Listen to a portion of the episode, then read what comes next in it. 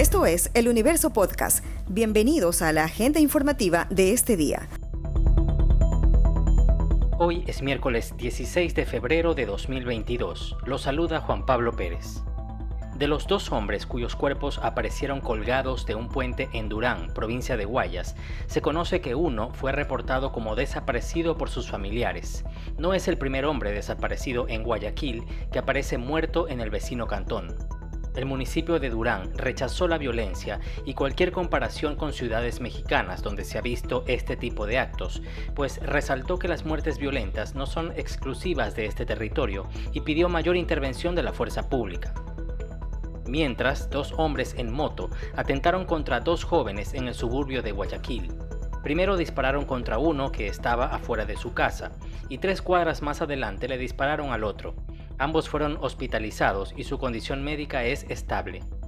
Uno de ellos tiene antecedentes penales y fue sentenciado a 30 años de prisión, pero estaba libre. El jefe del distrito Portete, Wilson Torres, dijo a El Universo que se detuvo a un sospechoso. Le detiene a un, a un sujeto, está en investigaciones que posiblemente estaba con los victimarios, este sujeto, estamos trabajando. Este fin de semana nomás hemos tenido varios resultados, armas, armas mm, eh, incautadas, eh, detenidos por diferentes eh, delitos. Estamos haciendo nuestro trabajo. También estamos haciendo muchos proyectos sociales para... Tratar de recuperar la, juventud que está aquí metida en drogas. Es así, nosotros tenemos, este distrito tiene un proyecto que se llama el urbanismo táctico, que es trabajar con los jóvenes, porque de acuerdo a estudios, a estudios de Naciones Unidas, de la Oficina de las eh, del, eh, del Combate de las Drogas y el Crimen, dice de que la droga está afectando más a los jóvenes y a los barrios carenciados. Se inició la vacunación con Sinovac contra el coronavirus a niñas y niños de entre 3 y 4 años en Quito, Loja, Machala y Zamora Chinchipe. Progresivamente se irá ampliando al resto del país. Aún se evalúa si se les aplicará una dosis de refuerzo luego de cinco meses. Así lo indicó la ministra de Salud, Jimena Garzón, quien mencionó que con la vacuna se evita que se enfermen gravemente, así como el desarrollo del síndrome de COVID extendido, que afecta a su sistema cardiovascular y nervioso. La empresa china Sinovac aprobó un proyecto con el que se apunta a implementar una planta de vacunas en Ecuador, anunció el ministerio. Se harán estudios para determinar dónde se debe instalar la fábrica y qué tecnología se usará.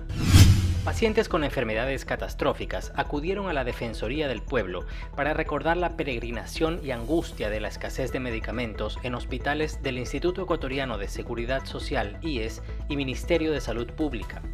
El defensor del pueblo, Freddy Viejo, anunció que se abrirá un expediente al proceso que ya se lleva por la escasez de medicina en hospitales, para así poder conocer el problema y tomar soluciones prontas.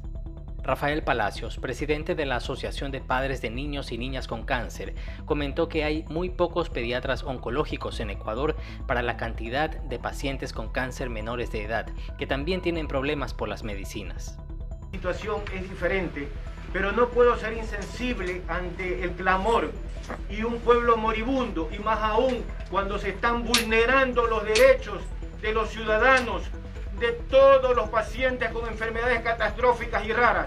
Y hoy, que es Día Internacional de la Lucha contra el Cáncer Infantil, 15 de febrero, señores, nuestros niños hoy, hoy, se está muriendo uno y otros, aun cuando ya lleguen los medicamentos, ya no podrán tener ninguna posibilidad de sobrevida. Y aquí está, señor presidente, señor ministro, y especialmente a nuestro señor vicepresidente. Ocho meses, ocho meses de turista por los hospitales. Dígame una solución aterrizada, señor vicepresidente. Nosotros no estamos haciendo plataforma política ni haciendo proselitismo por si acaso, ni de izquierda ni de derecha. Somos padres de pacientes, somos hijos somos familiares de pacientes que se están muriendo por esa atención. En el hospital Eugenio Espejo, en Quito, uno de los sobrevivientes del aluvión ocurrido hace dos semanas en el sector La Comuna se recupera de las heridas e intervención quirúrgica. Después de unos días de limpieza constante, la pierna derecha tuvo que ser amputada.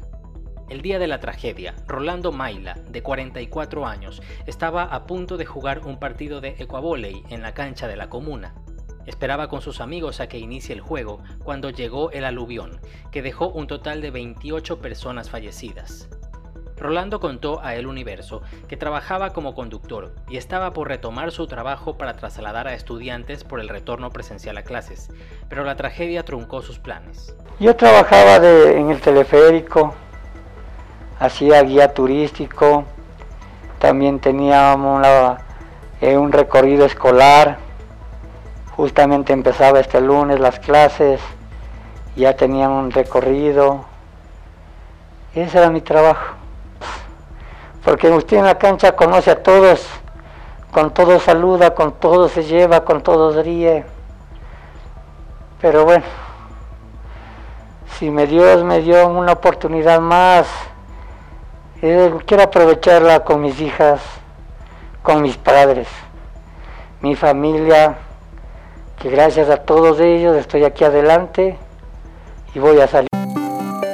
Esta noticia ha estado entre lo más leído de eluniverso.com en las últimas horas. Barcelona consiguió una sufrida clasificación en Copa Libertadores tras igualar sin goles con el uruguayo Montevideo City Torque. La llave se definió en penales en el Estadio Monumental y ahí los canarios fueron superiores en ocho disparos. Su rival hizo siete. El arquero y capitán argentino Javier Burray fue protagonista del encuentro al atajar uno de los penales y dejar la clasificación casi lista, que se concretó con el disparo del brasileño Leonay Souza, quien llegó esta temporada al plantel. En la fase 2 del torneo, los dirigidos por Fabián Bustos se las verán con el peruano Universitario de Deportes.